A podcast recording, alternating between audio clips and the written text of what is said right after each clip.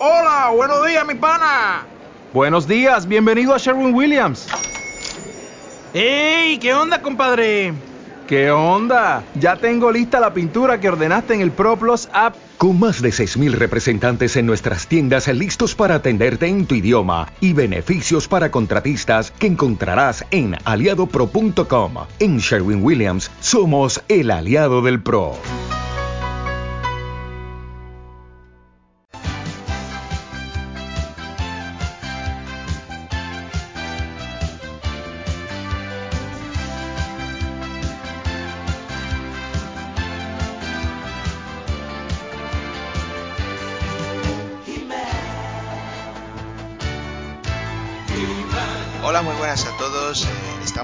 Nuevo programa de lo que Eternia se llevó, un programa mm, diferente, fresco, veraniego, rápido y de rabiosísima actualidad.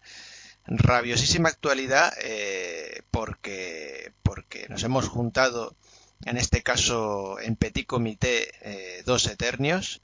Eh, aquí el que habla Necron y tenemos aquí a Yasumaro. Muy buenas. A ver qué, qué pasa por aquí. Bueno, lo que pasa por aquí eh, lo vamos a ver si lo adivinamos, ¿no? O sea, yo, yo te pregunto, eh, ¿tú tienes el poder?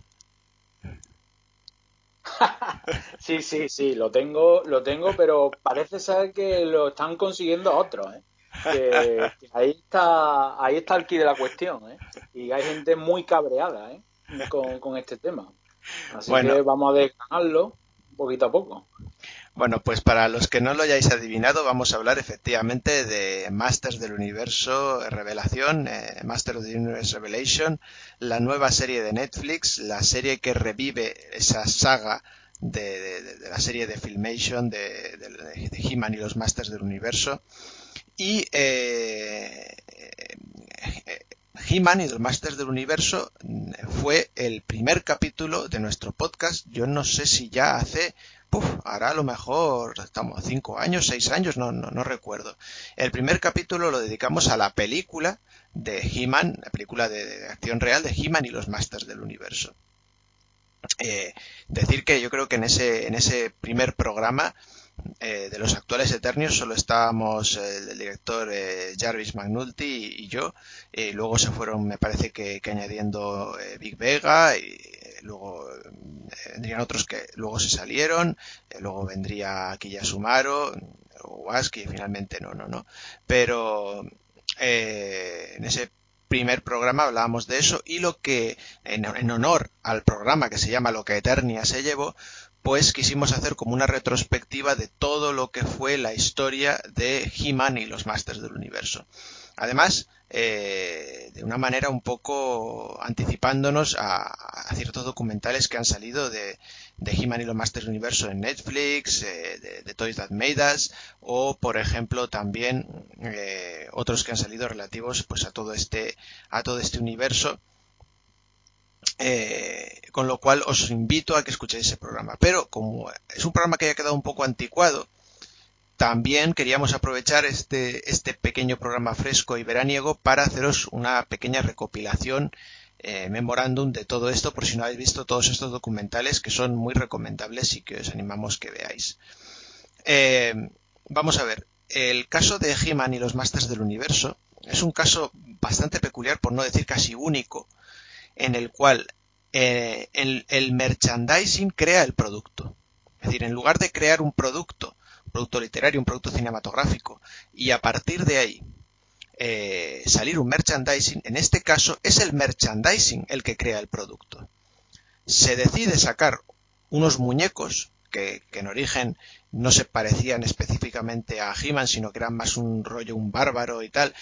Eh, algo que hemos podido ver en la serie Star Revelation cuando han aparecido los anteriores héroes anteriores a He-Man, pues eh, Hero, eh, Grayskull, eh, Titus. Entonces, todos estos, estos, estos anteriores héroes de Eternia, eh, pues uno de ellos se parecía un poquito a, estos primeros muñecos que sacaron, que era un rollo muy, muy bárbaro, muy eh, Conan el bárbaro, ¿no? Y todo esto que luego también eh, Yasumaro nos hablará un poquito de esto. Eh, el caso es que estos muñecos bueno, fueron evolucionando un poquito. La primera tanda pues salió bien, eh, dio resultado a Mattel. Y en la segunda tanda, donde ya aparecieron He-Man y sobre todo Skeletor, que fue el que, el que marcó la gran diferencia, pues tuvieron un éxito tremendo. Eh, un éxito tan grande que se animaron a sacar más muñecos de la serie, como puede ser Tila. La Tila de muñecos no se parece en nada eh, a ninguna, ni a la de la serie clásica ni a la serie moderna, porque es una, una guerrera enfundada en un traje de, serpiente con forma de cabeza de cobra. Eh, sacaron también a, a Man Arms, a Duncan, sacaron también a Stratos, al Señor del Aire, y bueno, sacaron una serie de muñecos. Y como aquello no paraba de tener un éxito aplastante y abrumador, que nadie se esperaba, entonces dijeron, vamos a crear eh, algo para ir sustentando esto. Y lo primero que, salió a la palestra fueron, eh, que, salieron casi a la par con los muñecos, fueron los cómics. De hecho, he ahí otra de las grandes, eh, de los grandes puntos positivos de estos muñecos, que venían siempre acompañados de un mini cómic eh, fabuloso, donde contaba las hazañas de los Masters del Universo. Cómics y minicómics que estaban también basados, eh, creados por grandes dibujantes del cómic americano y también basados en grandísimos dibujantes como puede ser Fran Frasetta eh, y de estos influencias también lo imagino que nos hablará Yasumaro. y, y estos cómics en origen tenían un tinte un tanto oscuro. Los He-Man y, los Masters del Universo se movían en un ambiente bastante parecido al de Conan en Cimeria, en Estigia, eh, Skeletor y la montaña serpiente era eso, era un poco Estigia, eh, la montaña serpiente de Tulsadum eh, y los adoradores de Set. Y, y He-Man era un poco pues Conan, ¿no? Entonces mm, eh, también aparece Merman, es decir, el Señor de los Mares, y había un, cierto ambiente oscuro, los, diseños de los personajes eran bastante rudos, muy con lo que estamos acostumbrados a las ilustraciones de Conan, eh, o por ejemplo, como digo, Fran Frasetta, eh, Kirby, etcétera, y, y lo que pasó fue que, llegado un momento en el que esto empezaba a tener tanto éxito, tanto los muñecos como los cómics que los acompañaban, pues se planteó eh, hacer con Filmation, con, Filmation, esta compañía, la serie animada de He-Man y los Masters del Universo que fue un éxito rotundo, se hicieron un montón de temporadas y bueno, a partir de ahí ya empezaron a sacar otros cómics de los cuales surgieron pues otra serie de personajes y muñecos. Es decir, a partir de ahí sí que es verdad que el, eh, el merchandising crea el producto, pero luego es un viaje, es un tornaviaje, ¿no? De, influencia y retroinfluencia, porque luego será el producto el que cree merchandising. Estoy refiriendo, por ejemplo, a los cómics de los Snake Men, de las sagas de los hombres serpiente, que luego crearían a los muñecos de los hombres serpiente, y luego más tarde, pues las sagas de la Horda del Terror, ¿no? Que además estaría muy vinculado con eh, Shira, esa vertiente femenina de He-Man, eh, que es una mujer poderosa. Bien, eh, hablar de los muñecos como ese, como ese germen creador de todo, pues eh, ha sido el nexo también que ha ido siempre acompañando a las diferentes eh, revisiones de esta serie de los Masters del Universo, que se han hecho varias. Esta, esta se considera como importante por ser, entre comillas, la sucesora, la continuadora de la serie clásica, pero no ha sido, no, no, no ha habido un parón de 20 años. Se han estado intentando reinventarse constantemente de manera fallida. Eh, a finales de los años 80, eh, principios de los 90, surge las nuevas aventuras de He-Man, donde intentan darle ese tono eh, ochentero de finales de los 80 muy futurista y distópico, e intentan renovar He-Man, poniéndolo todo en un futuro galáctico, mezclándolo con una space opera al puro estilo Star Wars, y eh, bueno, pues todos los personajes de He-Man Skeletor, todos eh, se mueven en naves espaciales, son todos futuristas. Eh, He-Man usa una especie de, la espada de luz, parece un sable láser. El escudo de He-Man es un escudo láser. Skeletor vive ya no en la montaña de serpientes, sino en el planeta Calavera, que es como una luna que, que está como asediando la Tierra algo que no gustó nada y que supuso el principio del fin de los Masters del Universo, de la decadencia. Yo debo decir que con el tiempo lo he valorado bastante y me parece eh, algo a tener en cuenta y que realmente si te paras a pensarlo es bastante fresco. Y a nivel de muñecos y de creación de personajes, la verdad es que, eh, como digo, mirándolo en perspectiva, eh, es muy interesante y crearon personajes muy interesantes y crearon a muñecos muy interesantes. a lo mejor estoy un poco pesado con el tema de muñecos, pero yo soy coleccionista desde los, desde los tres años que tuve mi primer muñeco, que fue un Skeletor, obviamente, y ahora a mis 39 eh, sigo coleccionando toda la serie de muñecos, especialmente de los Masters del Universo, que los tengo todos, así como los castillos, los vehículos, todo. Eh, eh, entonces, luego, como digo, siguieron creando otras, otras animaciones de He-Man que, fueron completo fracaso una tras otra y ya los muñecos no quiero contar nada. Aunque intentaban innovar, intentaban crear cosas nuevas, nuevos sketches, nuevos artilugios, era una decadencia sin fin. Para que os hagáis una idea, eh, voy a hablar en pesetas, eh, para los que no sois un poquito más jóvenes, pues más o menos eh, poner que mil pesetas son seis euros, pues los Masters del Universo clásicos rondaban en el precio entre las 1000 y las 1500 pesetas, excepto algunos especiales como por ejemplo Módulo eh, que, se acercaba más a las 2000 pesetas. Los masters, eh, los muñecos de, las nuevas aventuras de He-Man de estas futuristas, eh, aunque al principio salieron a este precio, inmediatamente pasaron a 500 pesetas. Y eso que eran muñecos, como digo, tan detallados y, tan originales como los primeros. Eh, como digo, este fue el principio del fin. Y ahora lo que ha intentado hacer Kevin Smith, y bueno, ahora vamos a ver si lo ha conseguido o no, es revivir todo esto con una nueva serie y una nueva saga de muñecos. Eh, voy a, como ya sé que Yasumaro tampoco es, gran eh, fan del, mundo muñeco coleccionismo, voy a adelantarme y voy a decir que ya hablaremos si ha conseguido o no su propósito con la serie, pero desde luego los muñecos no, no lo ha conseguido. O sea, sigue esa escala de, decadencia que, como digo, se inició con las nuevas aventuras de He-Man a principios de los 90 mm, y no han conseguido repuntar. Es una lástima, pero en ese sentido no han conseguido repuntar. Pero eh, antes de que surgiera más eh, Revelation, y esto es muy, muy importante, y esto no lo hemos dicho, obviamente, por motivos obvios, en el, primer programa de Eternia, por eso me parece importante decirlo. Eh, ¿Por qué surge esta serie de Kevin Smith, eh, Masters of the Universe Revelation? Pues surge porque la, llama de He-Man eh, se fue apagando cada vez más, pero la chispa se mantuvo.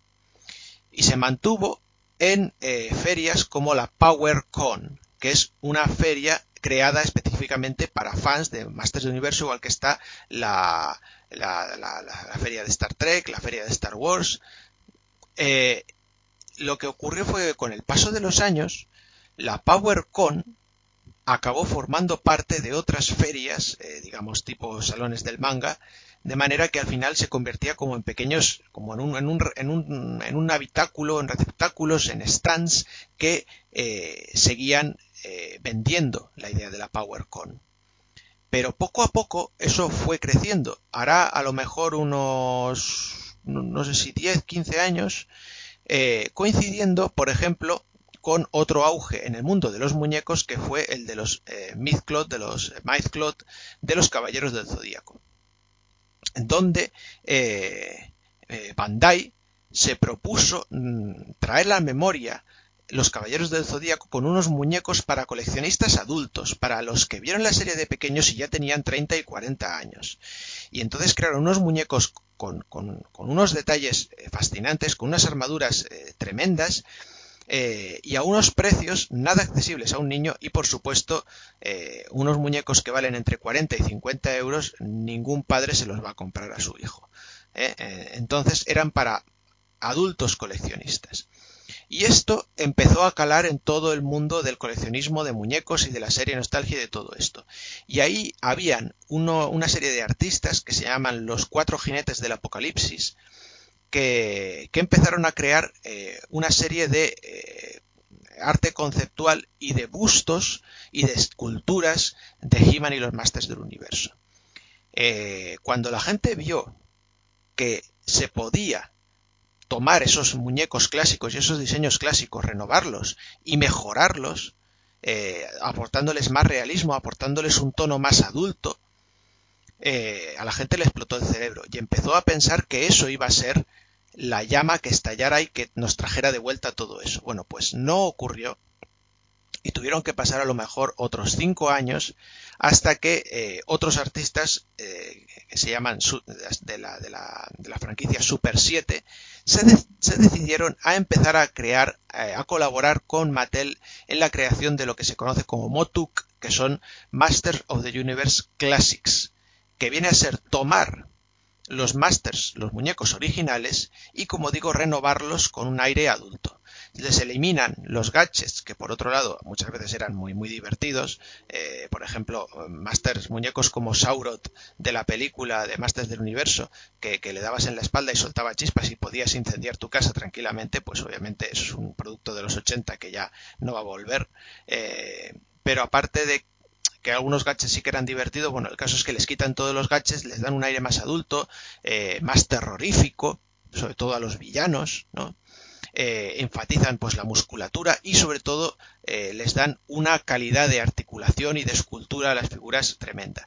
Y los precios, al igual que los Mythcloth, van a rondar entre los 30 en Estados Unidos y los 50 que una vez se agotaron de manera rapidísima en todos los Toys de Estados Unidos, eh, ahora mismo eh, y desde hace ya varios años es imposible conseguir un Motuk por menos de 50 euros y los tienes entre 50 y 200 o 250 euros cada muñeco.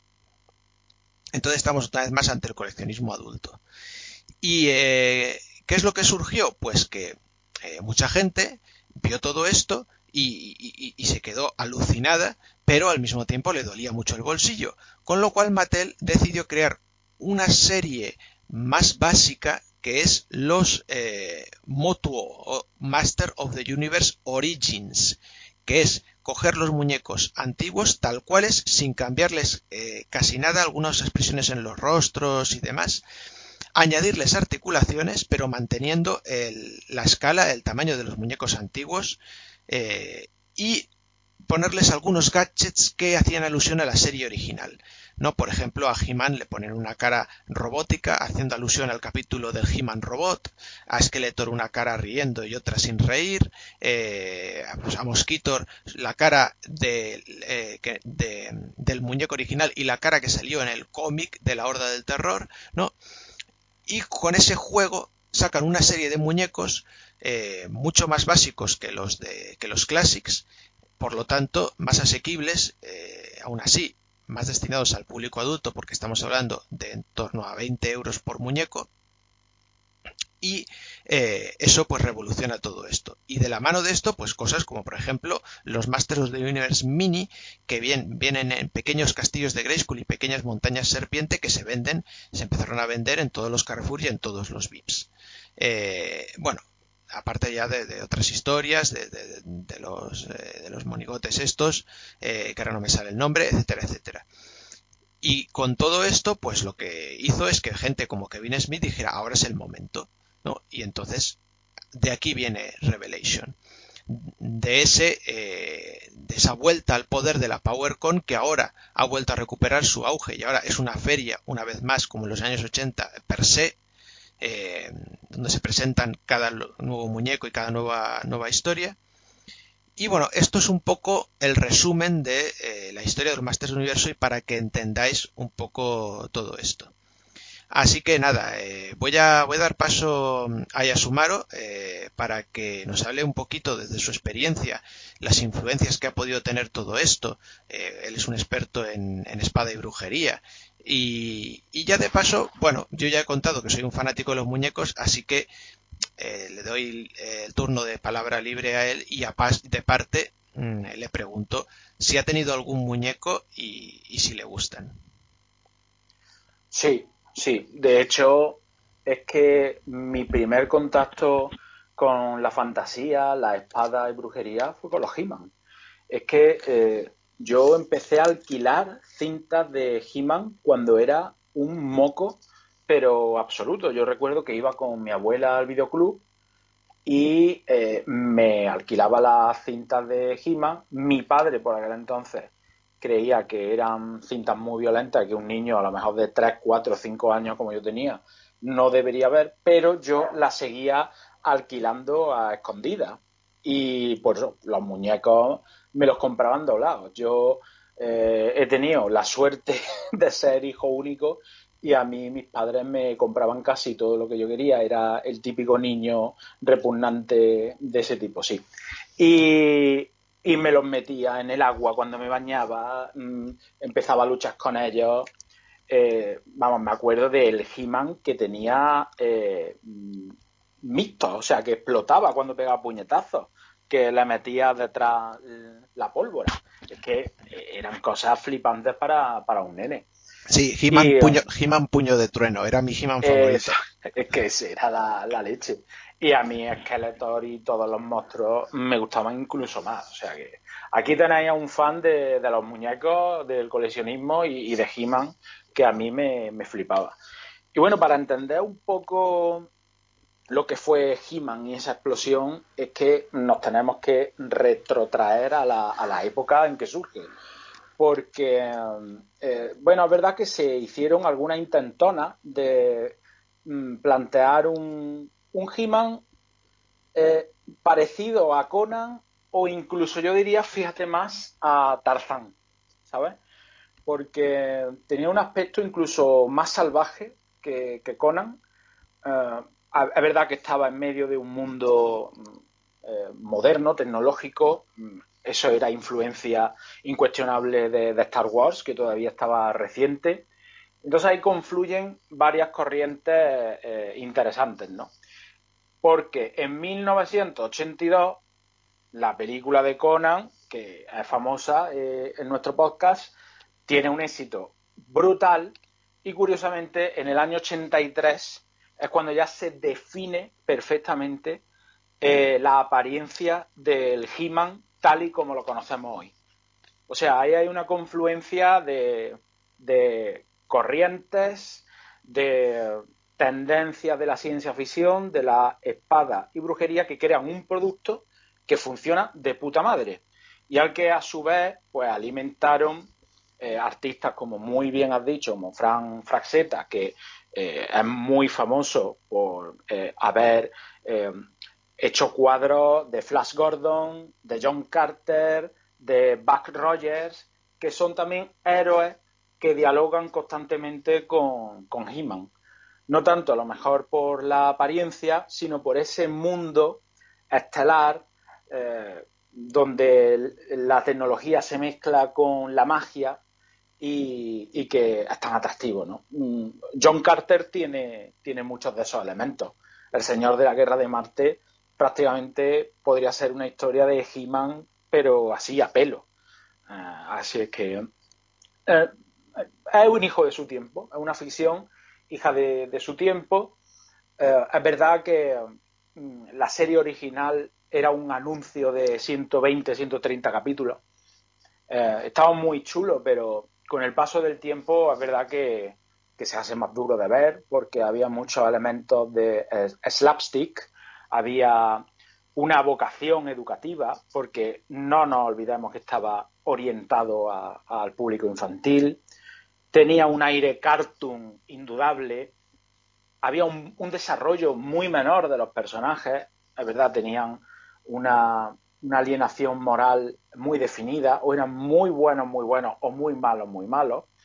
Y esto son cosas que, no echábamos tampoco en, en falta. O sea, un, un personaje muchísimo más complejo no lo necesitábamos en aquel momento.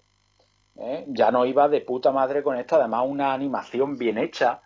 Eh, había incluso técnica de rotoscopia detrás de estos episodios, o sea, no eran eh, episodios, no era una animación barata, ni mucho menos, pero funcionaba a la perfección para el público al que estaba destinada.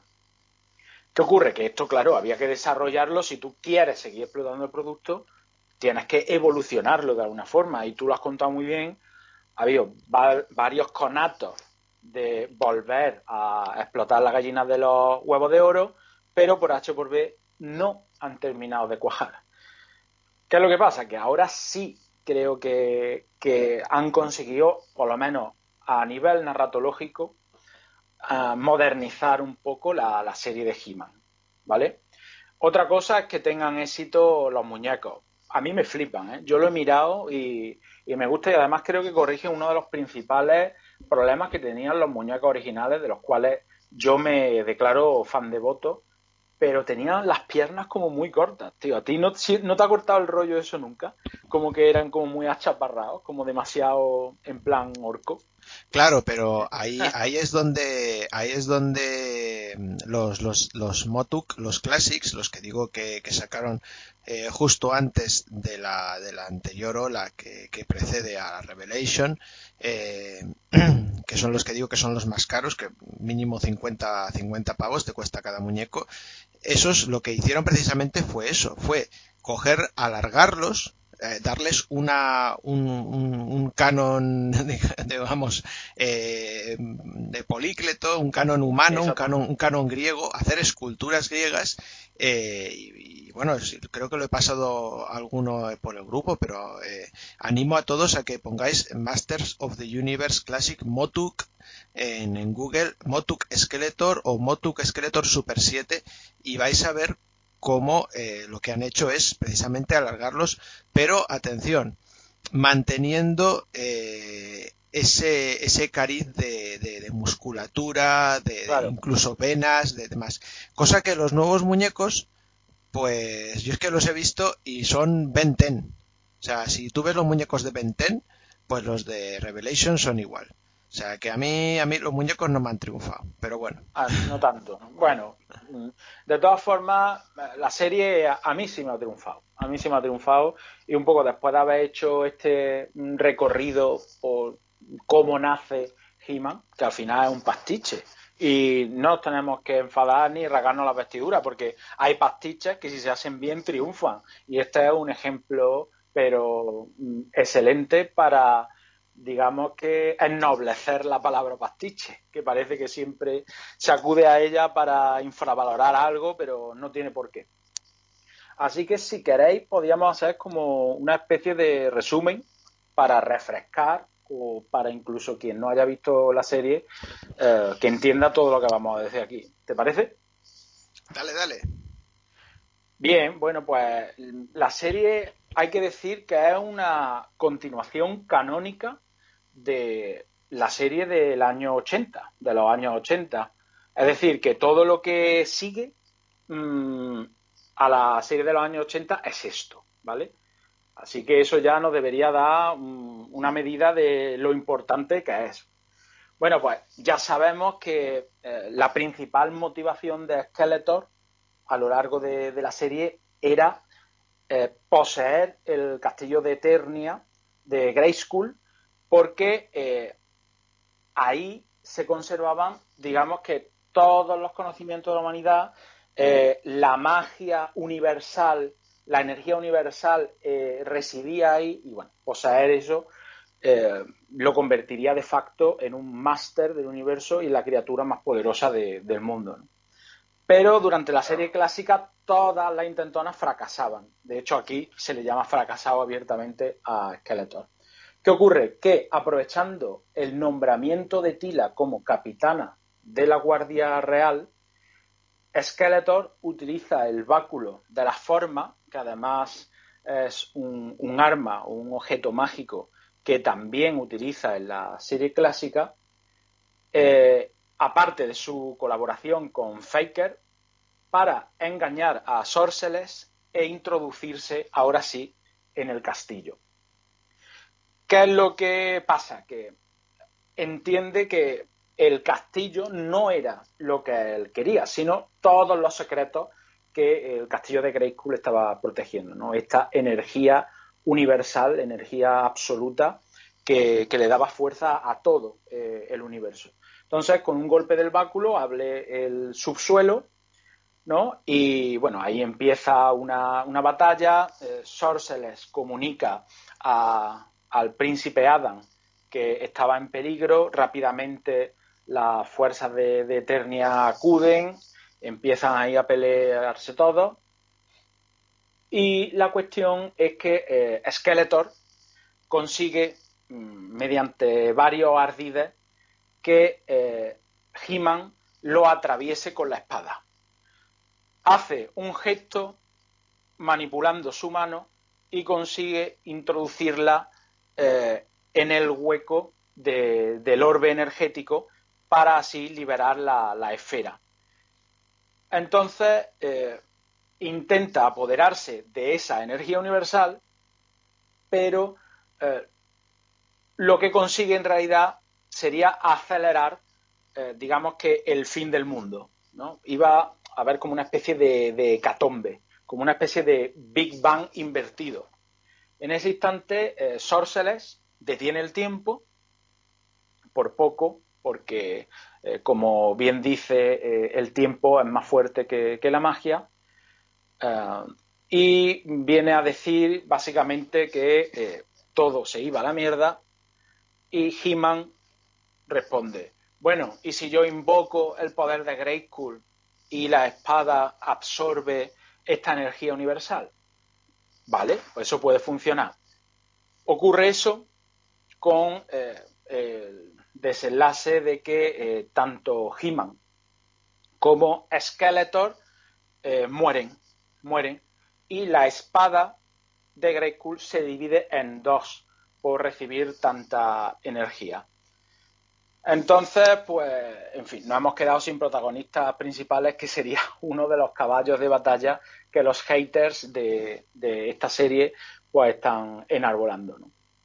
Bien, pues después de, la muerte de, de He-Man y de que Tila supiera que el príncipe Adam, su amado, entre comillas, porque suponemos que había ahí una, relación en ciernes, eh, la estaba engañando, pues abandona el castillo de, Eternia y eh, está ejerciendo como una especie de caza-recompensa o buscadora de, tesoros.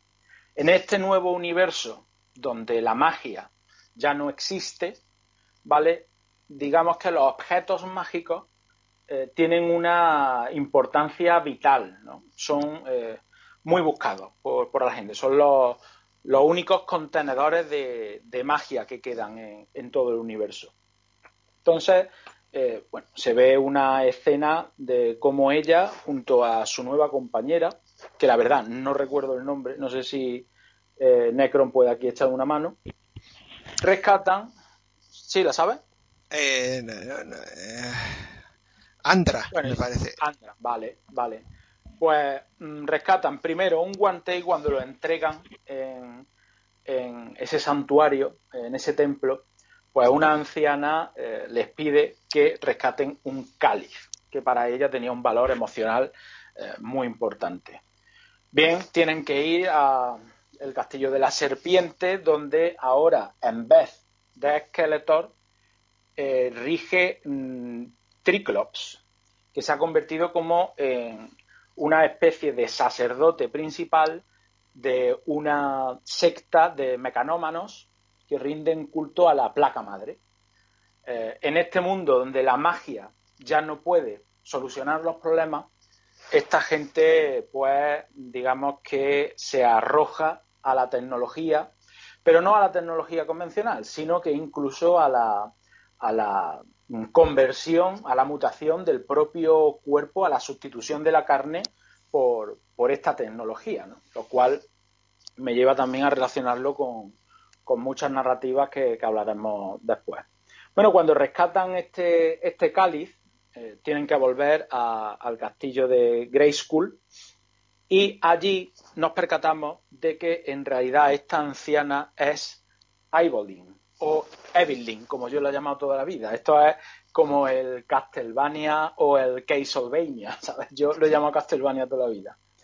Bien, pues eh, ese cáliz se convierte en, la cabeza del báculo de la destrucción, que es, digamos que, el arma principal de, de Skeletor, y lo utiliza para mm, transferirle energía mágica a Sorceress ella estaba ya eh, muy quemada, estaba al punto de, morir estaba haciendo muchísimos eh, esfuerzos por conservar el último rescoldo de, magia que, había en el mundo y digamos que eh, la ayudaban a soportar esa carga por medio de diversos objetos mágicos.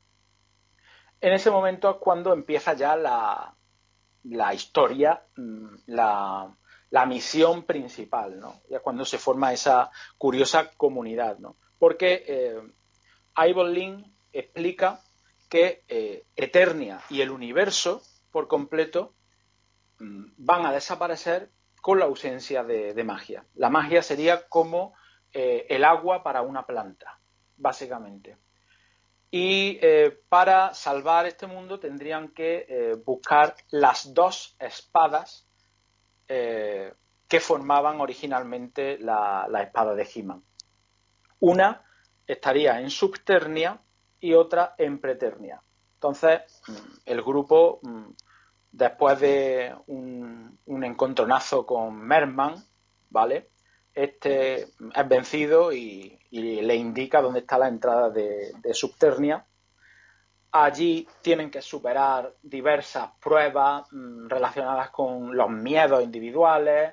Eh, aparece un personaje bastante interesante como es Scareglow, que mucha gente confunde con Skeletor, pero es un personaje distinto. Esto es interesante que, lo nombremos, lo subrayemos.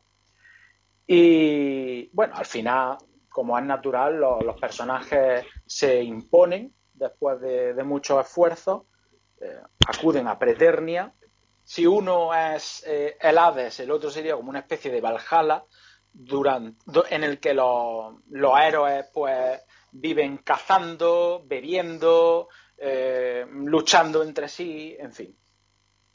Y allí, pues una vez conocen a, a Grey School, eh, les, dice que eh, en su torre Adam podría volver a, Eternia, podría revivir de alguna forma para que así, por medio de la espada, pudiera reactivar el flujo mágico en todo el universo. Así lo hace, eh, muere eh, otro personaje de la compañía, en este caso Roboto, que se une a, Orco, eh, sin cuyo inmolamiento no se hubiera podido seguir la narración. Y bueno, una vez mm, están en Eternia, de nuevo en el corazón de School, cuando invoca el príncipe Adam la energía, eh, la cabeza del báculo de la destrucción empieza a, levitar, sale Skeletor y atraviesa al príncipe Adam. O sea, esto es muy fuerte porque eh, el príncipe Adam muere dos veces en la serie. O sea, falta de una, eh, dos. Um, lo que viene a decir Skeletor es que, sabedor de que todo iba a petar, mantuvo su esencia a salvo en el receptáculo mágico del báculo de Ibelin. Y bueno, pues él coge la espada, invoca el poder de Grayskull y se convierte básicamente en un dios. Es aquí donde la primera temporada o la primera parte de la animación pues eh, acaba. Y bueno, yo creo que hay muchísimas cosas interesantes que podríamos mm, nombrar aquí. No sé, ¿a ti qué, te ha parecido la, serie? Así por nombrarlo un poquito. A mí me ha gustado. A mí me ha gustado. Eh, eh, yo no estoy nada de acuerdo eh, con, este, este rollo hater que, se, ha, que se ha prodigado. que es un rollo hater principalmente por dos, por dos bandos.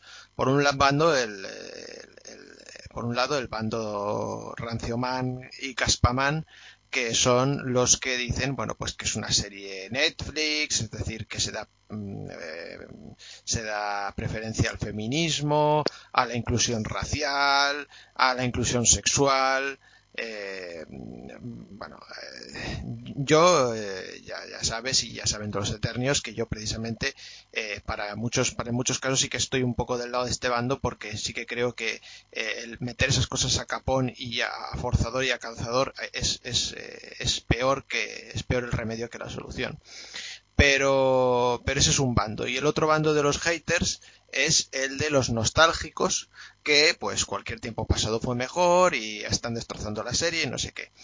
Eh, lo curioso es que tanto uno como otro bando de haters, en su gran mayoría, podría decir casi que hasta en un 70-80%, son gente que realmente no son fans de las sagas. Son gente que lo de la vieron de pequeños y chimpún. Eh, y, ni, tienen la serie en VHS, ni la tienen en DVD, ni mucho menos tienen siquiera una de las ondas, ¿no? De las waves que se llaman ahora, eh, de muñecos de la saga completa. Eh, y si las tienen, las han comprado, pues eso, en este último boom, hace 10 años, eh, todas del tirón con el sueldo de un mes y las tienen ahí incluso sin sacar de las cajas.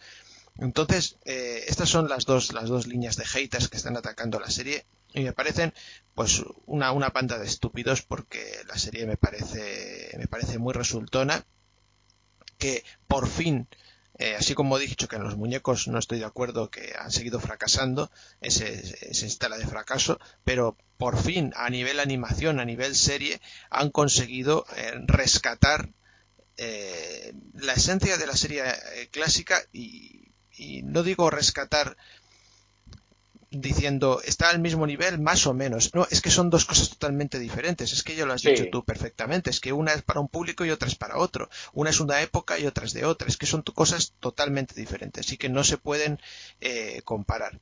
Yo, pues por decir, eh, a esta serie, por ejemplo, creo que le he puesto un 6 en Film Affinity, porque me parece que, es una cosa que está, que está bien. Eh, a la serie clásica le tengo puesto un 8, pero le tengo puesto un 8 también por la importancia que tuvo esa serie, eh, no solo para mí, sino a nivel, a nivel general, ¿no? Eh, pero vamos, que a mí me parece que mm, eh, esta serie, ahora si quieres lo comentamos un poquito, pero yo le veo algunos fallos, algunos a nivel argumental, que esos son los que vamos a ir comentando poco a poco, y luego un fallo más a nivel técnico, que me parece Ah, que, joder, comparado con cosas que se están sacando ahora de animación como Sangre de Zeus, eh, con ese mismo rollo anime pero hecho en Estados Unidos, joder, es que se queda muy atrás la animación de, esta serie. Entonces... Pues fíjate, fíjate que mm, yo no estoy tan de acuerdo, ¿eh? porque creo que incluso a nivel de, de animación tiene bastantes más frames esta de Master of the Universe, de Universe Revelation que, Sangre de Zeus. ¿eh? Ah, que Sangre de Zeus lo que tiene es un dibujo espectacular, ¿vale? Pero después, si te das cuenta, va como a tirones. O sea, tiene muy pocos dibujos. ¿Vale? lo van administrando. Va como a tirones. ¿Qué pasa? Que el dibujo es tan espectacular, ¿vale? Que yo creo que nos venden la moto. Mm. Pero, pero aquí aquí veo todo mucho más fluido. Creo que hay eh, un mayor esfuerzo y vamos, estoy casi seguro que mayor presupuesto eh, en esta serie. Después los diseños me han gustado bastante. Eh, vamos, de hecho es el mismo estudio que, Castlevania, me parece, ¿no? Incluso Castlevania creo que, que, va incluso peor, que funciona peor en la animación. Me refiero aquí a la fluidez, no tanto a los diseños, eh, etcétera. Yo creo que, esta serie como animación es un exponente buenísimo de lo que se puede llegar a ser. De todas formas, no sé, sería cuestión de compararlo. Hablo como un poco recordando, pero a mí a nivel de animación me, ha convencido bastante. Mm. Después, em, eh, es verdad que tiene fallos de, argumento. Bueno, no fallos, no fallos. Eh, son como algunos espacios que el guion no ha cubierto que a lo mejor pues debería haberse cubierto, pero mm. tampoco se echan demasiado en falta, ¿no? No sé si mm. puedes poner tú algún ejemplo de estos de estos fallos. Mm, yo más que fallos son eh, son notas que, mentales que iba tomando según veía la serie, algunas positivas y otras negativas. Eh, y mira, por ejemplo, eh, has hablado de el culto a la placa madre eh, de Triclops. Eh, me parece eh, un, asunto fantástico y genial cómo la tecnología sustituye a la magia o la tecnología mata a la magia. y bueno, aquí podemos ver, pues, los fans de Star Trek, vemos a los Borg perfectamente, a, esa, a esa colmena de, seres que buscan la perfección mediante la conjunción de la, de la carne y la máquina. Eh, y eh, incluso Triclops eh, toma el papel de, lo que sería en la serie Star Trek de Lore, que es el hermano, el hermano bastardo de Data, que, se encumbra como el jefe supremo de los Borg, ¿no? Entonces, bueno, eh, creando un culto religioso, porque quienes habéis visto la película tenéis en mente esta otra, esta otra chica Borg, pero en realidad es simplemente una, una abeja reina de una colmena Borg, pero eh, lo que crea este hermano de Data es precisamente lo que hace Triclops, eh, una especie de culto religioso con un templo ¿no? Eh, en torno a toda esta idea. Eso me parece muy interesante. en relativo a esto, tengo que decir que me encanta cómo Kevin Smith ha resucitado el personaje de Triclops y le ha dado tantísima importancia cuando en la serie pues no tenía casi ninguna, la serie original me refiero. Eh, está claro que le gustaba mucho el muñeco y por eso se, se ha tirado a, ello. Eh, sin embargo, en este sentido, mm, hay otros personajes que me parece que han salido muy mal parados. Por ejemplo, eh, Trap Joe aparece como un como un acólito estúpido y una marioneta de, Triclops eh, imbuido por este nuevo culto de la, de la placa madre cuando precisamente eh, Trap Joe y pasa lo mismo con Beastman. Beastman aparece como un perrito faldero que de repente, porque le dan una galletita, se va con Man y le da una galletita a Skeletor y se vuelve con Skeletor. Cuando, como digo, tanto Trap Joe como Beastman estaban al servicio de Skeletor, pero estaban constantemente murmurando a sus espaldas intentando robar del poder y ser los señores de la montaña serpiente. Y de hecho, en, un capítulo, eh, en dos capítulos, uno en cada uno, ambos lo consiguen, ¿no? Eh, en el capítulo de Bismarck me parece que es porque Skeletor se pierde en una dimensión o algo, entonces se queda al control de la montaña del poder y crea como un universo de bestias a las cuales él puede dominar. Y en el de Trap Joe consigue la joya del poder que le da más poder que He-Man y que Skeletor juntos. Entonces, eh, como digo que estos dos personajes han quedado tan tan defenestrados, tan relegados, me parece un punto negativo. Pero cuidado, también un punto positivo en otros personajes como eh, Roboto, que la serie también poco, pinta poco y nada y aquí le dan esa, importancia tan grande como ese clon de, de ese hermanastro de Tila, ¿no? Y, bueno, ya nos podemos meter con todo, con todo el tema de, bueno, pues los, los robots eh, eh, cuentan ovejas cuando duermen, etcétera, etcétera, es decir, el, sentimiento del robot, etcétera. tiene tiene la, serie esta una voluntad por mantener diálogos con las grandes sagas de la fantasía, de la ciencia ficción, que se nota por todos lados. Es que, ¿quién no se iba a acordar de Roy, ¿vale? Cuando se estaba apagando en Blade Runner, a ver, salvando las distancias, pero la esencia es la misma, ¿sabes? Yo he sido un milagro, ¿no? Te decía eh, el robot, soy más humano que, que máquina. Y esa es la dicotomía que han tenido las grandes obras de la ciencia ficción eh, a finales del siglo XX, incluso ahora, y, que es piedra angular en el cyberpunk, ¿no?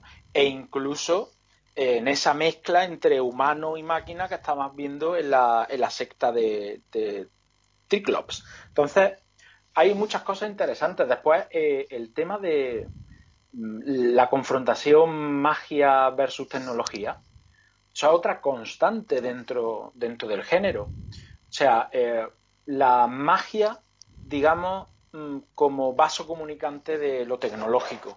Cuando una crece, lo otro desciende y cuando la magia es crepuscular, la tecnología va ocupando su puesto. Eso ya desde el mismo Señor de los Anillos se, se ve, ¿no? Un, mundo donde todo lo mágico eh, muere o se va y hay como eh, agentes mm, que fomentan la industria, como es el caso de, Saruman y, Orthan, ¿no? que deforesta para crear maquinaria, para crear armamento. Eh, en fin, eh, todas estas claves del género fantástico están sutilmente entremezcladas con, con la, serie de, de He-Man y mola bastante. Después, el tema de, Star Wars. Joder, eh, mira que había referencia a Star Wars en, la serie original, pero es que aquí ya directamente, incluso a nivel musical, ¿a, ti la banda sonora no te ha recordado un poco a Williams en algún momento? ¿O, es que yo lo... No, vamos, yo, yo creo que se quiere hacer un homenaje, eh, pero directo mm, a, Star Wars. E incluso hay momentos mm, que recuerdan eh, a las películas originales. Porque el momento en que Tila tiene que enfrentarse con sus miedos cuando ve en Subternia a Scareglow. Coño, eso es como cuando Luke Skywalker se enfrenta consigo mismo en la cueva. Claro, o sea, de, que, de hecho, es exactamente igual.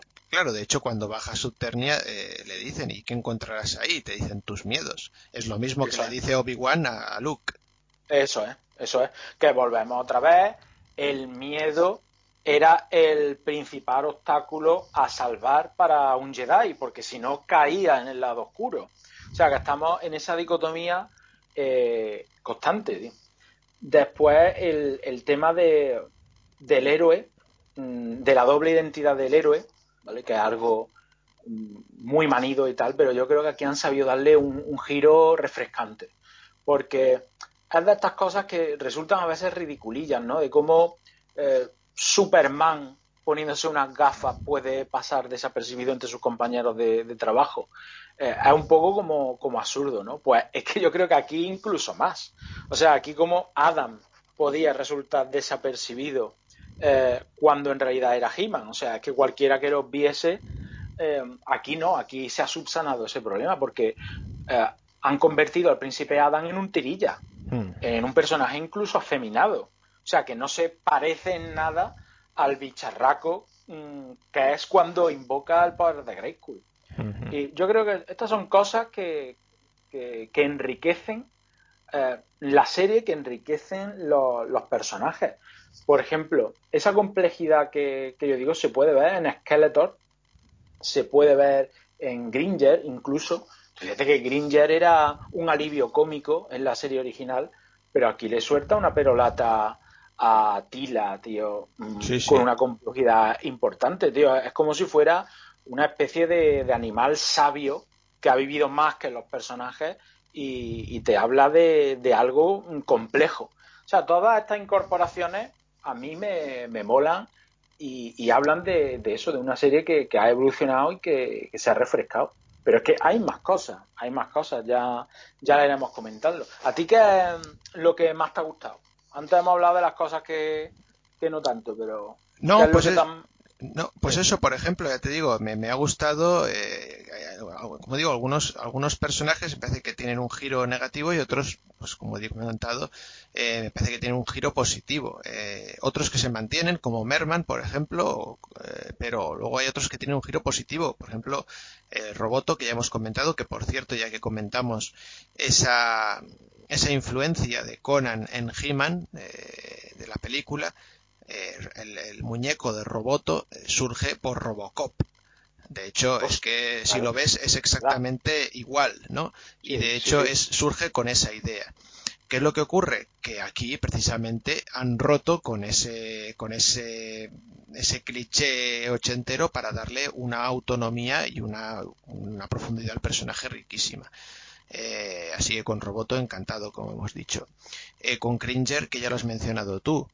Eh, por ejemplo, con Triclops, que ya lo he mencionado yo antes. Y también, por ejemplo, con Orco, que aunque sigue jugando ese papel cómico, joder, es que le han dado también, le han dado una renovación al personaje con un rollo mucho más, eh, ahí me recuerda mucho al personaje este del Final Fantasy IX, eh, ah, vaya, sí, sí, sí, totalmente. ¿Sabes? Además con el mismo gorrito. Claro, a, los magos estos que eran como más tochos y como, o sea, mola mucho.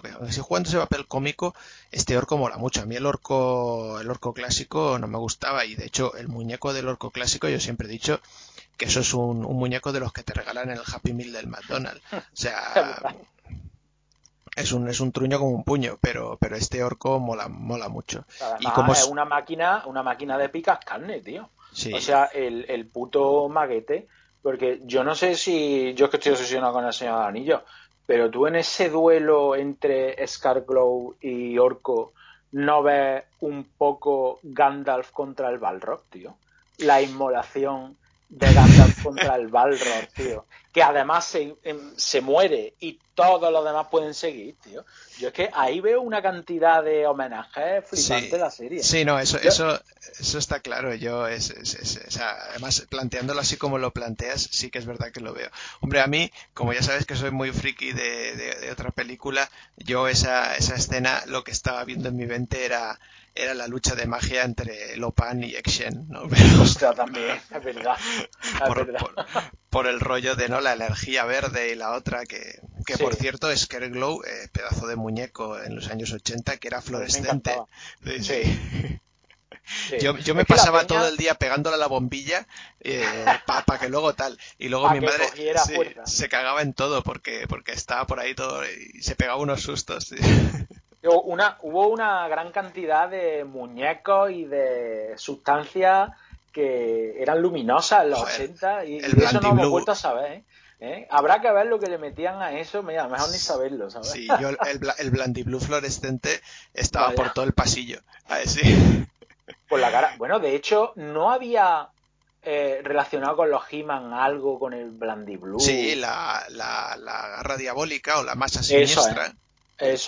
Que era uno de los castillos de la Horda del Terror, que era una, una garra que atrapaba a los guerreros heroicos y una calavera por encima, tú le echabas el Blandiblu y el Blandiblu le caía encima al, muñeco. Que luego era una, era una mierda porque luego el Blandiblu se le metía en todas las hendiduras y luego ese, muñeco ya estaba para la basura, pero... sí, pero no, no estaba guapo, tío. Sí, sí. Eh, y ya te digo que ahí hay una, una gran cantidad de, de, homenajes guapísimos, tío. Después, yo te digo una cosa. Eh, el Kevin Smith podrá caer mejor o peor. Te podrá gustar más su cine o menos. Yo creo que es un tío eh, trasnochado. Yo creo que eh, a mí Clerks no me llega a triunfar del todo como, como a ti. Mm. Dogma tampoco me flipa. Pero le reconozco que el tío es un friki es un conocedor del género absoluto y que ha hecho un guion y ha producido esto con mucho gusto y mucho respeto a la saga original. Y, hay que tener muchos cojones para cargarse a He-Man el primer capítulo. ¿eh? Sí, sí. Es que, que es muy hardcore. Bueno, y de momento, de momento sigue muerto. Sí, bueno, él, él, dice que se lo carga dos veces. Yo creo que, de alguna manera lo van a resucitar o le van a curar la herida, porque muerto, muerto no parece. Pero además, eh, intuyo por, por que, que, Tila va a tener un grandísimo protagonismo como lo ha tenido en esta primera temporada, pero intuyo que los tiros van a van a ir un poco más en sintonía con la película, porque al fin y al cabo es lo que ocurre en la película. Skeletor eh, empuña la espada del, de, de, He-Man y se convierte en un dios. Que, que, en eso, en eso, la verdad es que a Fran Langella le tengo que, que, dar mis dieces más que, más que a este Skeletor. O sea, yo cuando estaba viendo la transformación de, de este Skeletor en Skeletor God, en Skelegot, ¿no? En el, en Skeletor Dios, Mm, no podía quitarme de, la mente a Fralanguela diciendo esa, esa, frase de alfa y omega, principio y fin. Vaya. Yo soy no sé qué, no me acuerdo, decía yo, yo, yo soy un dios, yo explotaba y una armadura dorada y decías, bueno, la armadura, la armadura dorada que era una pasada. Sí, sí. O sea que esa película de, de, la Canon, tío, qué lástima porque la gente no, no termina de, de, entenderla. ¿eh? A mí me parece un producto extraordinario de, de la época. Y, y, bueno, ya tenemos a, a Fran Languila y Mark Hamill como quizás los, los dos mejores Skeletor que, que, ha habido nunca. ¿sí? Sí. Y el tema de, de este, tío, de matar a, a He-Man, ahora se han puesto de moda un poco quitarse a personajes gordos de por medio a raíz de, de Juego de Tronos. Sí, sí, totalmente. Y sí, es como mm, un lugar común de, de, los guiones actuales el hecho de poder quitarte a un protagonista a, a raíz de lo de Eddard Stark y otros personajes. Sí, Después sí. podrán volver o no, como John Nieve, pero, pero está. Y, eh, tío, hay incluso referencias más bestias a, a Juego de Tronos como cuando Merman dice el mar nunca olvida, tío.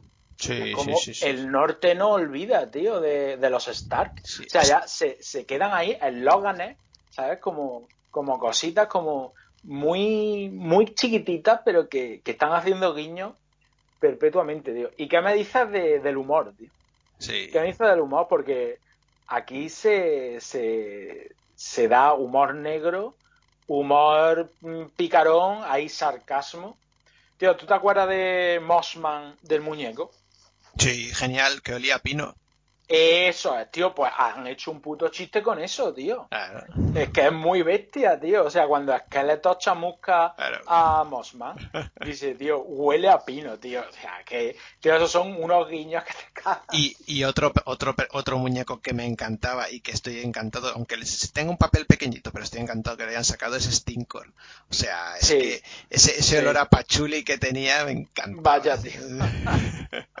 sí, tío, que también le dan personajes a mí me recordó cuando eh, iban a rescatar ese guantelete o ese, ese guante de, de Stinkor a, Rey, tío, de, Star Wars, con esa máscara eh, recogiendo escombros y, toda la pesca, tío. Sí, Está, bastante bien. Oye, tú sabes si. Dime, dime, dime. No, iba a decir simplemente, por, seguir con el tema de las referencias, eh, otra, otra referencia, aparte de lo de convertirse Skeletor en un dios a la película de, la canon, es eh, los discos de los centuriones. Cuando eh, en, Preternia eh, He-Man eh, invita a Tila a la cacería esta y saca esos discos flotadores que con, unas asas que se atan a los pies, esos son los discos de los centuriones que, que, se crearon para la película. Vaya, vaya, además que son exactamente iguales. Sí, sí, sí, sí, sí. Em, y el tema de Grey School negro. Bueno, a mí me, a ver, a mí eso me da igual porque realmente eh, en la serie original no tiene ninguna, o sea, estos estos eh, pre, pre, preternios, eh, Hero, eh, Titus, eh, Grayskull, eh, no tienen realmente realmente mucho peso en la serie original, entonces a mí me da un poco igual que le pongan negro, le pongan chino, le pongan como quieran. Eh, a mí me da igual. Fíjate, me, me, me jode más el hecho de el verdadero castillo de Grayskull, que es ahí una mierda que parece de caramelo, eh, ah, cuando el castillo de Grayskull mm, ahí con una cara de una calavera mola, porque además tú siempre lo veías y decías, joder, esto es el castillo de los buenos, pero parece de los malos, ¿no? Eh, y, que de hecho, de hecho, eso fue, eso fue un problema de, de, diseño y de creación cuando lo sacaron, porque dijeron, vamos a sacar un castillo, castillo con un castillo súper, súper chetado. Y sacaron esto y entonces la gente al principio decía, pero es que esto es un castillo de los malos, ¿cómo se os ocurre sacar esto? ¿Cómo vamos a inventar ahora el castillo de los malos si el castillo de los buenos ya parece de los malos? Bueno, pues tuvieron la genialidad de inventarse la montaña serpiente, que es todavía más terrorífica que el castillo de Grayskull. ¿no? Eh, y, y, todavía rizaron más el rizo, ¿no? Cuando dijeron, ¿y cómo nos inventamos ahora algo más terrorífico que la montaña serpiente para la horda del terror, ¿no? Y se inventan la cueva del terror. Entonces, eh, eh, ¿cómo decir? Eso, es un, gran valor de, los creadores de los muñecos y de la serie y demás. Eh, pero vamos, a mí el tema de, de Negro, como digo, me da igual. Me preocupa más eh, como digo, el castillo. Me preocupa más cómo personajes importantes como Bismarck o como Trapjaw han sido dejados de lado.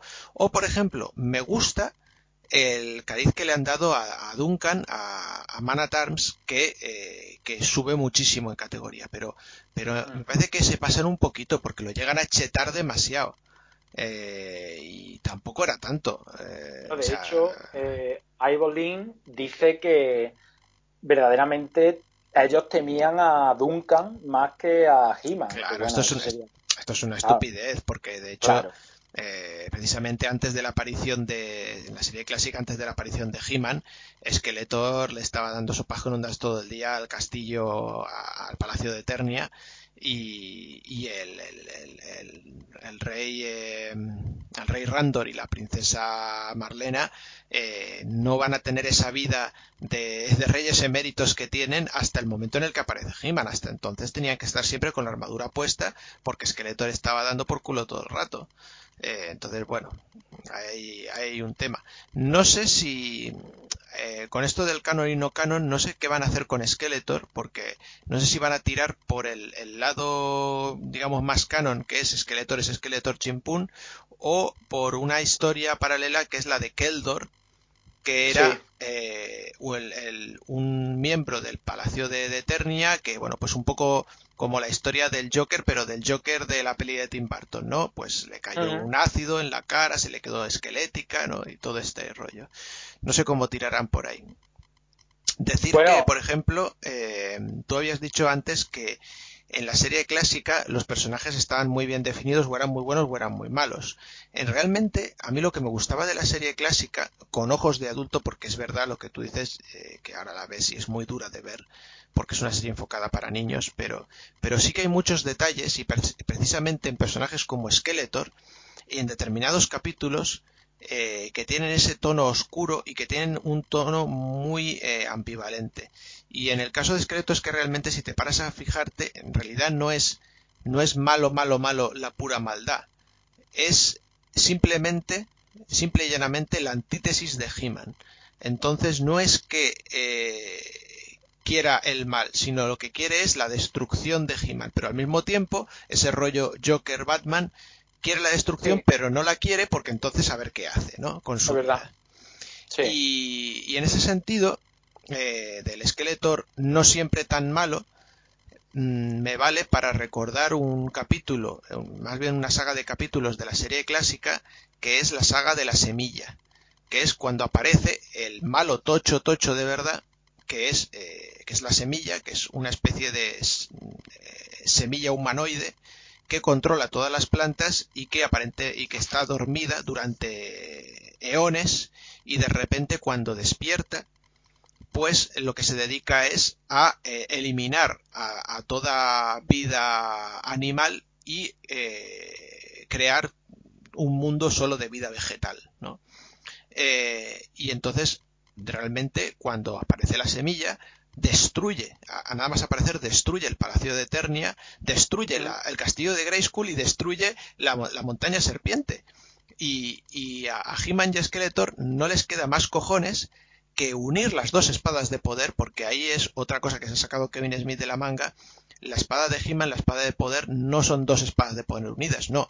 Están separadas desde el principio. Una la tiene He-Man y la otra la tiene Skeletor. Sí, sí, eh, pero la ha quedado bien, la ha quedado bien. Claro, la ha quedado bien. Entonces, para la semilla eh, se unen esas dos espadas que, de hecho, si te, si te acuerdas, eh, la espada de He-Man tenía, era como una mitad y tenía como un puntito macho-hembra y la de Skeletor también, y las podía juntar. Entonces, ese rollo, eh, pero vamos, simplemente quería mencionar porque me parece una saga muy destacable la de la semilla y que ve, se tienen que unir eh, ellos dos para enfrentarse a un malo todavía más, más tocho, ¿no? Eh, pero vamos, es que también decías tú, lo que tiene de influencia esta, esta saga con el Señor de los Anillos. bueno, lo tiene porque Kevin Smith es un fricazo y mete referencias a, con este Juego de Tronos a todo, ¿no? Eh, pero es que en realidad la, la, serie clásica, cuando la ves ahora, eh, también lo que descubres es también porrones de referencias al Señor de los Anillos, por ejemplo, no sé si te acuerdas de un personaje que salía en varios capítulos que era Gran Amir, que era el, el dragón eterno, que era, eh, que era Sauruk, básicamente y, que estaba ahí sentado en una, montaña de oro y que es un, ah. un, dragón que es súper sabio, que es el ser más antiguo de Eternia y, también de los más poderosos, ¿no? Y que van a pedirle consejo de vez en cuando. Pues no me acordaba de eso, lo estoy mirando ahora, totalmente. Sí, que tiene casco, sí, sí. Sí, sí, es un poco ridículo el personaje, pero vamos, es un dragón que, que habla, que piensa, que además te suelta las mismas historias que, ¿no? que, que, en el, del Hobbit, que te dice que antiguamente los dragones eran, eran la cumbre de la inteligencia y luego se fueron animalizando. Eh, está sentado sobre una montaña de oro y es el ser más sabio y, más poderoso y al mismo tiempo el que más pasa de todo de, Eternia, ¿no? De hecho, ah, muchas veces cuando le van a pedir consejo es porque, oye, que es que el mundo se va a acabar y, y, a mí que me importa, si he vivido miles de años. ya está hasta la polla, tío. De... que, llega el Armagedón y este dice, otro más, ya ves tú. sí, pues ya ves, aquí otra referencia mm, total, tío, y, y, eh, no me acordaba, tío, ni, ni de la saga, es que claro, Eh, he visto de vez en cuando episodios sueltos para refrescar, pero ni de la saga de las semillas ni de este dragón me acordaba nada, ¿eh? Me lo acabas de refrescar tú eh, totalmente, tío. Yo que lo que tengo más vivido son los primeros, ¿vale? Los primeros episodios, que son los que además salieron en, en cinta para, para alquilar y los que tengo yo más, más frescos. Oye, ¿y qué me dices de los doblajes? ¿La- ¿Has tenido la oportunidad de verla en inglés? Eh, es, es al revés, o sea, yo eh, dudaba, porque sabía que ahora mismo no iba a tener tiempo de verme en los dos idiomas, entonces dudaba de en qué idioma verlo. Es Claro. verdad que la voz de Fraser me gusta mucho, eh, que bueno, para algunos es el actor secundario voz, pero para mí siempre será Fraser. Pero, mm, pero la verdad es que, eh, y fíjate que yo no soy un nazi de la versión original, eh, que hay muchas cosas que las prefiero dobladas pero, pero al final me ha tirado y la he visto en versión original. Entonces, eh, bueno, pues me ha, me ha, me ha gustado mucho el, el trabajo de, de los actores, eh, pues de Mark Hamill, eh, ese cameo del, del Skeletor de Filmation como Mossman. eh, Vaya, me ha molado, la verdad. Y me parece, por, ejem- por ejemplo, me parece la, la apuesta de, de Lina Headey como Evan Lynn, me parece... Yo- Es que son ya flipantes. Es que se parece incluso hasta Sí, sí. físicamente, tío. Eh, la personalidad, es que es brutal. Y eh, el tono este británico extraordinario que le da Liam Cunningham a, a Duncan, tío, Sí. es flipante. Es que le da un toque cortesano, tío, y, y servicial al personaje. Es que es una maravilla. Yo me quedo flipando con, con estos dobladores que son tan importantes. O sea, es que te toman los personajes más en serio. ¿eh? Sí, sí. Para, para los que tengan prejuicios con la animación y, y escuchen estas voces, tío, es que prácticamente están actuando. O sea, mm, es verdad que tienen un dibujo, ¿no? Como intermediario, pero es que están actuando totalmente. La que menos me triunfa, ¿tú sabes cuál es? Tila, quizás. La... Sí, sí. Mm. Sí, porque a mí Sara Michelle Gellar no me termina de convencer como, como Tila, tío. Yo veo a Tila como una mujer más fuerte, con una voz un poquito más ruda, más áspera, y no con mm, una voz tan trompetera como Sara Michelle Gellar. Mm. Pero, pero guay, vamos, que es por poner un parche a, a los actores de doblaje que por otra parte son de primer nivel, vaya. Mm. Pues sí, sí. Eh, la verdad es que, la verdad es que, la verdad es que sí. Eh, se, ha, se ha molestado mucho Kevin Smith en, en hacer una muy buena selección eh, cuidada. Yo creo que quizás lo de Sara Michelle Gellar lo ha hecho por lo que estamos hablando todo el rato, por friquismo. Porque ha dicho, ¿quién tiene que ser Tila? ¡Guau! Buffy caza, caza vampiros. Y es como, eh, ya, pero... mm, Sí. Es verdad, es verdad. Además que es un, un personaje porque a los otros sí están muy en boga, todos. Pero Michelle Gellar estaba ya como desahuciada, ¿no? Para Sí. la industria, ¿no? Estaba ya, ha sido como un ejercicio de, de arqueología, ¿no? Rescatarla para, para la serie, pero los otros están on fire total. Sí. A mí te voy a decir que eh, ante, ante la pregunta que se da mucho de qué Skeletor prefieres, el de Mark Hamill o el original, y claro, todo el mundo dice el de Mark Hamill porque es más adulto y tiene más matices. Coño, nos ha jodido. Es que el mundo del doblaje ha, evolucionado mucho y Mark Hamill tiene ya unas, eh, unas, unas bazas como doblador que, que, que cuidadito con ello, ¿no?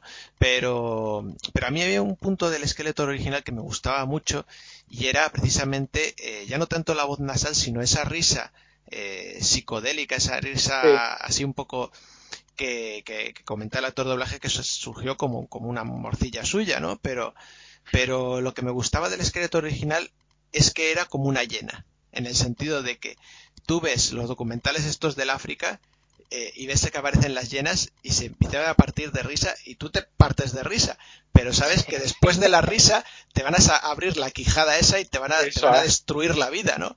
Eh, Sí, sí, sí. Entonces, eh, mira, hay, hay un capítulo donde Skeletor tiene un papel primordial y además que, si no recuerdo mal, es si no el único de los únicos capítulos en que Skeletor eh, consigue poner un pie dentro de, de, de Grayskull, eh, no consigue dominarlo, pero llega a abrir el portón y pone un pie dentro, que es el, el capítulo de Molcrom que, es también de mis favoritísimos, favoritísimos. Eh, y, que ojalá en algún momento, siempre lo he deseado, que saquen ese, un muñeco, porque jamás han sacado un muñeco de Molcron. Es como una especie de centauro con una melena rubia enorme, eh, cuernos en la cabeza, pero, pero y, con brazos de, de forma de látigo y con rayos en los ojos que pueden desde pulverizar hasta dar vida a objetos inanimados. Es, un ser, es un ser de la antigüedad, mola muchísimo. ¿Y no, no hay figura de eso? No hay figura de eso, jamás la ha habido y eh, es un capítulo aislado, no es una saga, es un capítulo solo, pero animo a todo el mundo a que lo vea porque es brutal. Y ya que estoy... Ese sí lo tengo, ese sí lo tengo yo en mente, tío, y el diseño es espectacular. Brutal, me, encanta. Además que acojona, tío. Yo no quisiera tener al bichaco ese. Eh, estoy mirando, estoy mirando y es verdad que yo creo que hay customs, ¿sabes? De, este Molcron. O sea, que cogiendo componentes de una cosa y otra han hecho cosas muy dignas. Pero es verdad que no se llegó a comercializar. Vaya, lo sí. Además, yo creo que lo que han hecho es más rollo escultura, pero no algo articulado. Eh, ah. Pero bueno, y, ya que estoy, como digo, puestos a recomendar, por lo que decía antes, ¿no? De dentro de esa versión infantiloide que tenía que tenía la serie original de Filmation, de Filmation y pero que había capítulos donde tenían algún puntito extra eh, y lo comento no solo por recomendarlo, sino bueno, pues por dar tips a quien no haya visto la serie a cosas que a lo mejor tira Kevin Smith porque son muy llamativas. Y me refiero a la saga, que esto sí que son dos capítulos, de eh, Shokoti que, si recuerdas era ese en el que He-Man y Ranman y tal se iban en el desierto con unos amigos a investigar una pirámide oculta eh, y bueno, aparecía la máscara, que es un personaje brutal, además se sacaron un muñeco brutal, que es eh, una máscara que se puede transformar en humo, eh, rollo Drácula, y, y, la pirámide de Shokoti, que está gobernada por una especie de sacerdotisa diabólica eh, vamos, ese capítulo me flipa, me flipa muchísimo y es, es, y tiene un punto muy oscuro. Y si ahí metieran mano, podrían sacar, fíjate y lo que te digo, hasta una película de terror. Es que tiene potencial, si es que en realidad estamos hablando de un lore eh, más complejo de lo que parece, ¿eh? porque si bien a lo mejor he dicho antes que los personajes pueden resultar más o menos planitos y tal, detrás hay una historia que lo sustenta y lo sustenta bien, ¿eh? Y si eso se sabe explotar y se le sabe meter en mano, se podrían hacer cosas bastante chulas, tío. Mm. Y un poco en la línea de lo que hacíamos con Juego de Tronos. ¿Tú te puedes figurar mm, qué va a pasar aquí? Hombre, tendremos a pensar que como una serie de animación y, y es para un público mm, adulto, juvenil, etcétera, pero más ligerita, todo acabará bien, ¿no? No, no lo ponemos en duda, ¿no? Sí, hombre, yo mira, yo te voy a decir lo que creo que va a pasar más o menos y lo que me gustaría que pasara. Lo que creo que va a pasar es que eh, es que de alguna man, de alguna manera alguien se va a poner al nivel de Skeletor para bajarle los humos y volverle a convertir en, un, el Skeletor normal que es eh, y quitarle ese estatus de Dios. Que puede ser Tila que emprenda un viaje para obtener una especie de cáliz sagrado para curar a He-Man y que entonces sea He-Man el que haga como en la película le parta el bastón a Skeletor y eso le quite el poder de Dios. Que por cierto, el hecho de la hechicera eh, enfrascada en un tubo de energía Mm, eh, extinguiéndose y haciéndose anciana es también de la peli de la canon. Eh, entonces, que puede pasar eso de alguna manera, eh, siendo o bien He-Man o bien Tila, la que se ponga a un nivel de, de, de, He-Man o de semidios para bajar a Skeletor al mundo terreno, es lo que yo creo que va, a pasar. No sé exactamente qué, subterfugio van a utilizar, pero algo de esto va a haber. Lo que me gustaría, hombre, a mí lo que me gustaría es que eh, eh, tiraran de, otras sagas y de, otros de otros personajes para dar una continuidad a la serie, que no se quedara en dos temporadas, sino que se quedara, eh, sino que fuera en tres, cuatro, cinco, porque lo bueno que tiene esta serie y que es además lo que la gente no entiende cuando se quejan de que He-Man muere, es que no la serie no se llama He-Man y los Masters del Universo, sino Masters del Universo. Es decir, lo bueno que tiene esta serie es que trata de esos personajes, de esos muñecos que en la serie original pasaban desapercibidos porque todo era He-Man, He-Man, He-Man. Entonces, a mí lo que me gustaría es que, eh, pues por ejemplo, se me ocurre, eh, para contrarrestar a Skeletor Dios, Tila empezara una peregrinación para buscar a King His y resucitar a los hombres serpiente para, para, para ir contra Skeletor. Pues eso sería un puntazo, ¿no? Entonces, eh, o incluso, o incluso te digo más, o incluso fusionar universos y que Tila se fuera a buscar a Shira eh, y, de esa manera pues sacar a una Shira digna y no la Shira eh, hora de aventuras esta que han creado recientemente. Ostras, por la cara que la peli, tú fíjate que, bueno, que es cuando presentaron a, a la hermana de He-Man, la peli de 90 minutos, de, creo que del año 85, no estaba mal o no la recuerdo muy mal, ¿eh? Lo mismo después ahora la veis es pachillar, pero eh, le tengo un buen recuerdo a, esa peli, tío. Así que sí podía ser una, una opción también que, la rescataran, tío. Eh, y bueno, también había por ahí, yo es que ya el mundo cómic, en el mundo cómic me pierdo un poco porque eh, los derechos de, de He-Man en los Masters del Universo los compró DC. Yo creo que ahí empezaron a ser crossover entre los Thundercats, incluso Munra llegó a ser un enemigo de los He-Man. No sé si tú puedes. Mm, no, yo la verdad es que.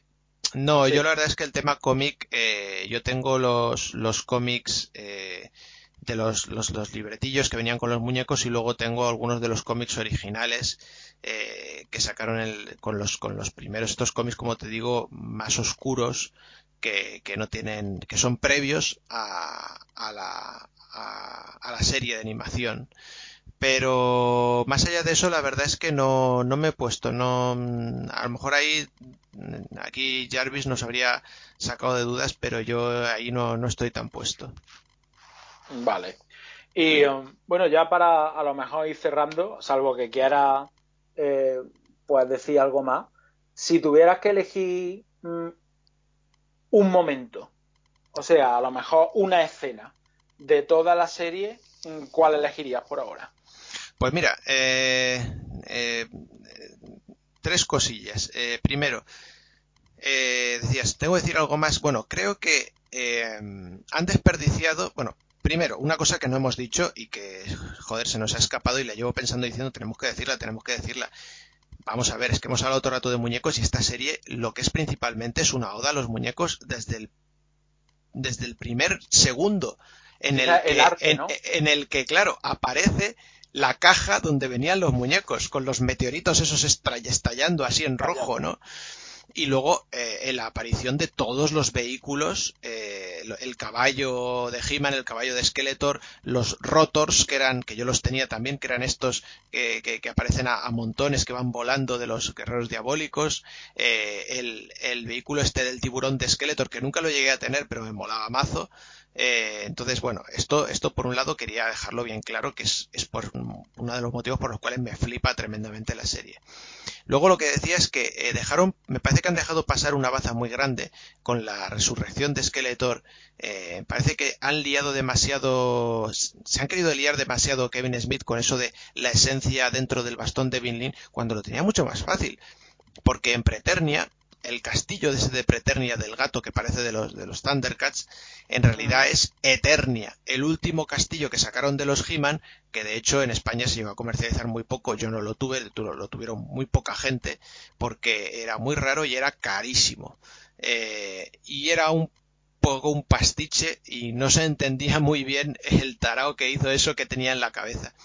Y ese castillo eh, no lo hablo solo del castillo en forma de muñeco, sino el, el de la serie, tiene, tiene en el centro ese gato, eh, ese león, en un extremo esa torre de Grayskull que te dicen que está conectado con el mundo de los vivos por medio de Grayskull y en el otro extremo la torre de la serpiente. Con lo cual es para decir, bueno, os habéis liado demasiado con la esencia de Skeletor cuando podíais decir perfectamente que esa torre de la serpiente puede también canalizar energías de inframundo, submundo, paraíso y, también, eh, yo qué sé, ¿no? Entonces, yo creo que a, nivel a nivel de guion a lo mejor no han querido repetir el mismo concepto, ¿no? Para no reincidir. Claro, puede eh, ser, puede ser. Sí. Y después mm, volvemos otra vez a la referencia, porque yo cuando vi eso me acordé de los horocruxes de Harry Potter, tío. ¿Sabes? O sea, me muero y divido mi alma o la escondo en algún objeto y después a partir de ahí vuelvo a crecer. O sea que eh, eh, parece que está todo inventado, pero si se sabe utilizar ese entremezcla, pues queda de puta madre. Pero sí, o sea, según el lore y tal, se podría haber hecho también perfectamente eh, eso. Mm. Sí. Oye, y antes de responder a tu pregunta, te remito, te, retorno la que me has hecho tú. ¿Tú cómo crees que va a acabar esto? ¿Cómo crees la segunda temporada? Pues, a ver, mm, a mí lo que me gustaría, pero es que es imposible, es que acabara un poco regular, ¿sabes? Eh, que de alguna forma perdieran todos. Que ese tono crepuscular y decadente de Eternia que nos presentan en, esta primera parte, pues se mantuviera, ¿sabes? Que no se restituyera totalmente el orden original. Porque, primero, me parece más evocador, más sugerente, seguiría siendo una forma de evolucionar eh, la saga. Y por otra parte, invitaría a pensar que habría más temporadas, ¿no? Entonces, a mí es lo que me gustaría. ¿La forma que va a acabar? Pues me temo que sí, pues que será algo parecido. Volveremos otra vez al viaje del héroe, se encontrará algún tipo de artefacto o se viajará a alguna dimensión para mm, conseguir un poder y así plantarle cara a Skelet God y lo vencerán, seguramente. Yo creo que eh, todo apunta a eso, pero a mí me molaría que no pasara, ¿sabes? Mm. A, mí me gustaría que todo se quedase un poco enmarañado, un poco en la mierda. Pero, pero a ver, a ver. Ahí, el problema de, lo que tú planteas es que el propio Kevin Smith ha, eh, ha enclaustrado el universo de Eternia, eh, no sé si queriéndolo o sin quererlo, con el argumento de que eh, la magia se creó en Eternia y que a partir de ahí se creó el universo cuando en la serie original aparecen personajes cósmicos como por ejemplo Zodak o como los hombres meteorito y aparecen por Eternia y les dicen, bueno, ¿y vosotros? Eh, y dicen, ¿de qué vais? Flipaos. Si Eternia es una mota en el universo, si vuestros problemas, aparece eh, tanto Zodak como los hombres meteoritos, sobre todo Zodak, eh, es un poco como el Doctor Strange, que aparece ahí y cuando la gente le dice, oye, es que aquí tenemos unos problemones del copón, y dicen, pero si vosotros tenéis mierda de problemas, yo me dedico a combatir con el, continuo espacio-tiempo y, con el cosmos, ¿no? Eh, entonces, eh, ahí Kevin Smith, con, ese rollo de enclaustrar y centrarlo todo, eh, digamos, toda la cosmogonía, a hacerla toda en Eternia y ¿cómo se, se diría? bueno, no se me ocurre, está intentando hilar la palabra para, para decirlo como algo que es propio, solo ocurre en Eternia y no me miro el ombligo de Eternia. Pues yo creo que ahí Kevin Smith la ha cagado por, por ese lado. Pero vamos, me molaría lo que, lo que tú planteas. Y nada, y contestando a tu, a tu pregunta que, que decías, eh, ¿qué momento me quedo yo de la serie? Pues mira, eh, uno de los más dramáticos y también de los, de los principales. que me, o sea, en general me quedo con el primer capítulo. Porque me mola, me mola, mucho ese, ese asedio al castillo de Grayskull con todos los vehículos clásicos de los muñecos. Me mola mucho el protagonismo que adquiere Triclops y otros personajes. Eh, y me mola mucho ese combate entre, entre He-Man y Skeletor, esa incursión de Skeletor en la montaña, en el castillo de Grayskull. desde, el punto que decías tú de, de, cuando incinera a Mossman y dice huele a pino quemado, ¿no? Eh, hasta el, el, propio combate con, con He-Man cuando hace esa especie de, de, portal de, como el, videojuego Portal y saca el puño inmenso y He-Man va y con el puño suyo pequeño le pega y le parte los dedos y además que, toda esa escena de, batalla mole, el gesto que hace Skeletor cuando se hace así como con los dedos que los tiene rotos, eh, es muy del Skeletor perdedor, del Skeletor eh, triste de, la serie clásica que cuando le, le, vencen, ¿no? Así que yo me quedo con el primer episodio y, si, si, tengo que todavía cerrar más, me quedo con esa pelea. Totalmente. Yo, eh, el momento eh, de cuando mm, muere Skeletor, lo atraviesa con la espada y la energía empieza a desbordarse, se para el tiempo y después el He-Man, digamos que absorbe todo ese poder, a mí me flipa. Yo creo que está gestionado de puta madre, que es dinámico, tiene acción, eh, es mm, épico tiene un componente épico ayudado por la música espectacular e incluso es melancólico porque la aparición de Sorceles diciendo Atila quería verte por última vez y todas las pescas pues yo creo que consiguen aunar un montón de, emociones y es espectacular. Incluso fíjate que parecerá una gilipollas a lo mejor no me entiende nadie pero cuando He-Man pierde su forma y se convierte en Adam y está sosteniendo las dos espadas eh, empiezan todos los personajes a mirarlo, ¿vale? Tanto Tila como el propio Skeletor, que en el suelo eh, empieza a mirarlo y dice, es tan solo un muchacho. O sea, esta puta frase que parecerá una mierda, tío, me habla un montón del trasfondo de los personajes, ¿sabes? Y, de la complejidad que pueden tener, tío. Estaba como, como sorprendido, tío, de, eh, la verdadera identidad de, de He-Man, tío. Y a lo que se estaba enfrentando todo este tiempo. Después mm, apostilla la frase con mm, está sosteniendo todo el poder del universo. Pero eh, queda muy bien, tío. Es una frase muy sencilla, pero que tiene muchísimas lecturas posteriores, tío, si quieres dársela. Y, la serie empieza de puta madre. Yo me quedo también con ese primer episodio y sobre todo con, esta escena que para mí es espectacular. Y bueno, y para no repetir, quizás me quedaría con, la parte de Subternia, que me gustó bastante, sobre todo cuando sale Scarecrow. Eh, esa parte también me, flipa.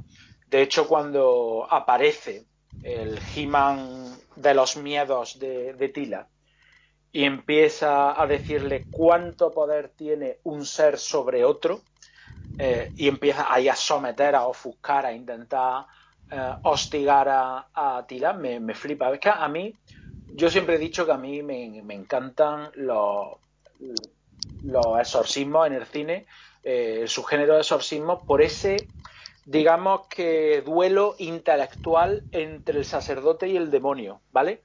Es no solo intelectual, sino mental. Es una fuerza mental que tienes que mantener. Y por eso yo creo que también esa escena me gusta. Eh, el ser férreo y aguantar estoico todos los miedos que están desfilando delante de ti, eh, me parece algo muy demoníaco es la tentación que un demonio le haría a alguien. Y en ese sentido, eh, Scarecrow me, ha flipado. Así que en segunda instancia me quedaría con, esa escena. Genial, genial. Scarecrow que es nuestro Spectror. Spectror. Spectror, ¿verdad? Tío, qué, qué pepino. Pues curiosamente, curiosamente en la serie, yo no sé si lo escuché mal, ¿vale? Pero le llaman Skeletor. No, yo creo, cuenta de ese detalle? yo creo que le llaman Scareglow, lo que pasa es que igual lo hacen así. A mí también me lo pareció, pero yo creo, vamos, no Claro, a lo mejor es que ahora estoy cayendo que Skeletor y Scareglow se pueden confundir perfectamente. Vale, vale, vale, vale. Vale. Bueno, pues habría, habría que verla porque tú también la has visto en versión original, ¿no?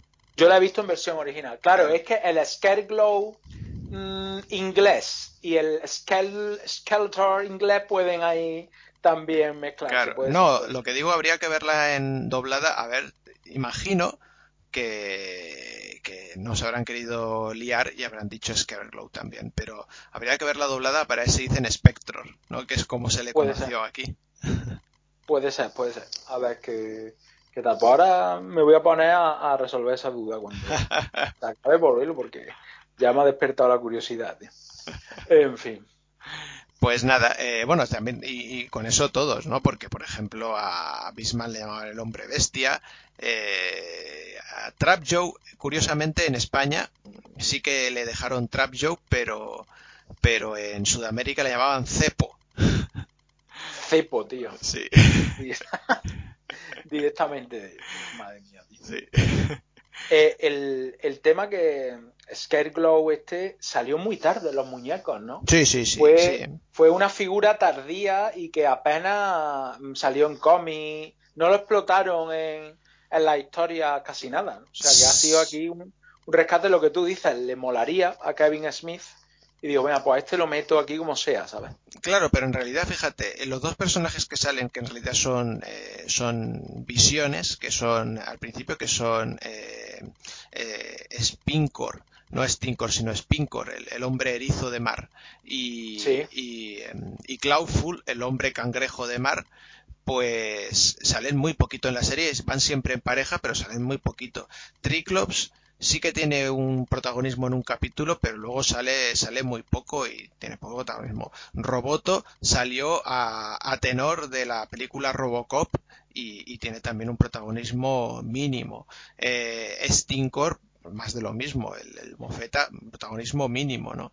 Eh, lo mismo. Eh, entonces, realmente aquí yo lo que veo es eso, que seguramente Kevin Smith cuando él jugaba de pequeño, pues a lo mejor pues a Bisman y Trap Joke no le molaban, eh, pero todos estos sí, y dicho, y he dicho, pues, pues a todos estos los voy a poner en valor. Y, y sí, efectivamente, Spectre, Scareglow, eh, es- entra dentro de esta, de esta categoría. Hay luego un, una, no, no quiero liarme demasiado en ello porque tampoco quiero que nos alarguemos, pero eh, ahí hay una, mm, una diversificación de opiniones entre los coleccionistas y los, los fans de, de todo esto que dicen que solo las primeras, los primeros muñecos eran los buenos y que luego la cosa se fue degenerando.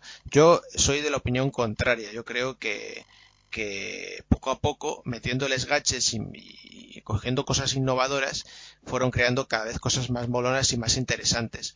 Pero claro, los otros, los clásicos, te dicen que no, que precisamente al meterle cada vez más gadgets, eh, los muñecos son más infantiloides.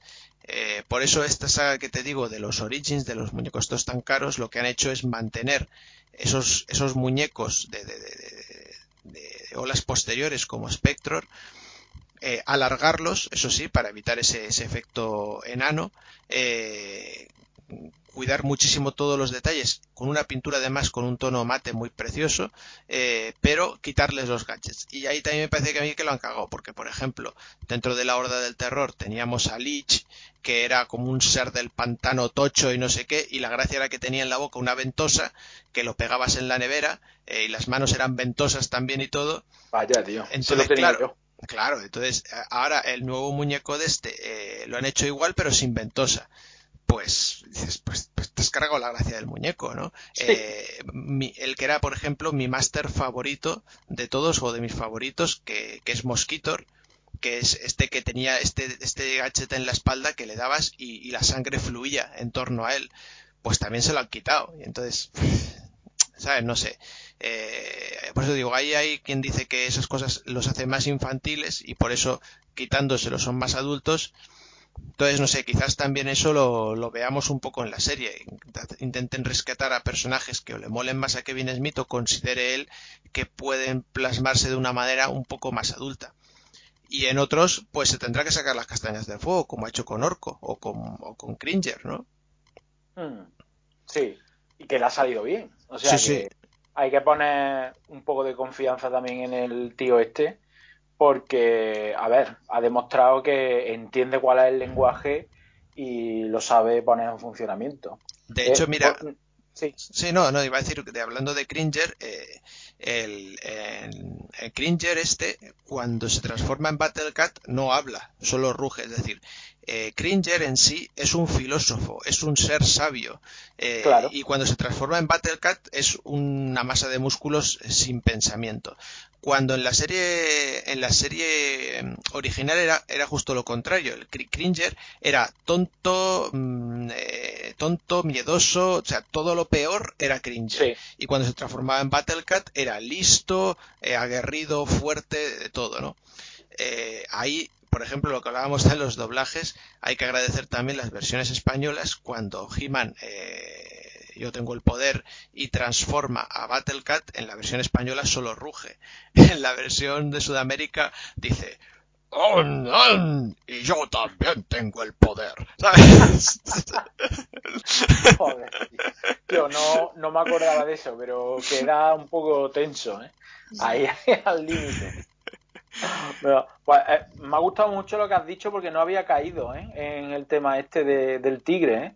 pero, pero es verdad, es como si lo retrocediera a un nivel más animalístico, más primitivo de su esencia y toda la razón, todo el equilibrio quedase a un lado y saliera la bestia, ¿no? que es lo que interesa en ese instante. Yo creo que está mucho mejor, ¿eh? Sí, al fin y al cabo es lo que ha hecho yo creo aquí Kevin Smith es coger la, historia del Dr. Jekyll y Mr. Hyde, es decir, Cringer es. Es, el científico, es el sabio, es el sereno, pero es un inútil en el cuerpo a cuerpo. Entonces, cuando necesita fortaleza física, se convierte en Battlecat, que no piensa, pero es una masa de músculos. Eso es, totalmente, totalmente.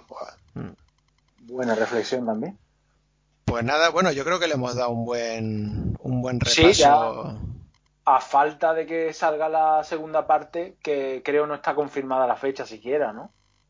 Creo que no, creo que no. No, vale. Pero pues- seguramente, como lo que he dicho, seguramente donde la confirmarán y donde saldrá el trailer y todo será en la PowerCon. Entonces, en la próxima feria de PowerCon, pues sacarán todo. Entonces, ahí ya, ya tenemos que esperar para verlo. Pues sí, a falta de eso, creo que le hemos dado un repasito apañado y hemos reequilibrado un poquito la balanza, tío, porque la verdad que la legión de haters era increíble. La cosa es que yo estaba viendo ahora un poco críticas profesionales y la enorme mayoría son positivas. O sea, eh, los latigazos han venido del fandom, hmm. de, los, fans, que además yo creo que, que, es lo que tú has dicho antes, ni serán verdaderos fans. Son personas que viven en su eh, época dorada, ¿sabes? En, su recuerdo, mm, tienen una imagen de lo que era la serie, pero seguramente ni la hayan vuelto a ver y se ponen a dar por culo, porque sí. Ya está, han visto el primer episodio, no les ha molado y empiezan a reventarlo. Es un poco el mismo apropiacionismo que se dio eh, con Juego de Tronos, ¿sabes? En plan de que, nada, esta historia me gusta y tiene que acabar como yo diga porque es mía y a tomar por culo y, el autor que lo follen, ¿sabes? Y el canon a tomar por culo. Yo creo que hay que tener un poquito más de apertura mental y, ser sensible a, la evolución de, la narrativa, tío, que es que es así de sencillo. Sí, yo conozco mucha gente que Juego de Tronos la dejó de ver en el momento en que se salió del canon del libro. Eso es. Eh, en fin. un, poco, un poco tontería, porque mira, precisamente ahora, además creo que, lo sabes, porque comentaste el otro día, estaba preparando un libro colectivo de Juego de Tronos y, estaba viendo eso, precisamente.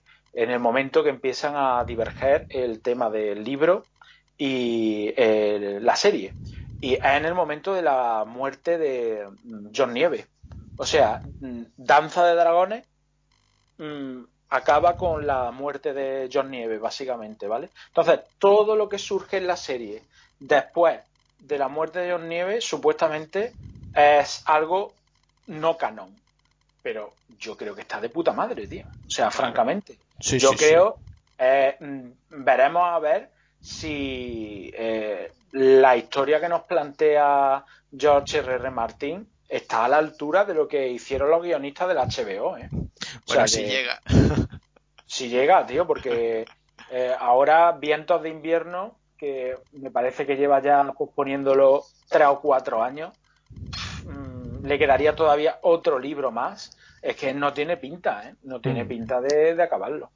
En fin, Eh, pero que eso, que las historias son de, de todos, hay que tener un poquito de, de frescura ¿eh? para asimilar los cambios y que los tiempos pasan, tío. Y hay que adaptarse a todo. Sí. Pues, pues nada, eh, muchas gracias, muchas gracias Yasumaro por, por este teta teta así hablando de, de He-Man, que nos encanta.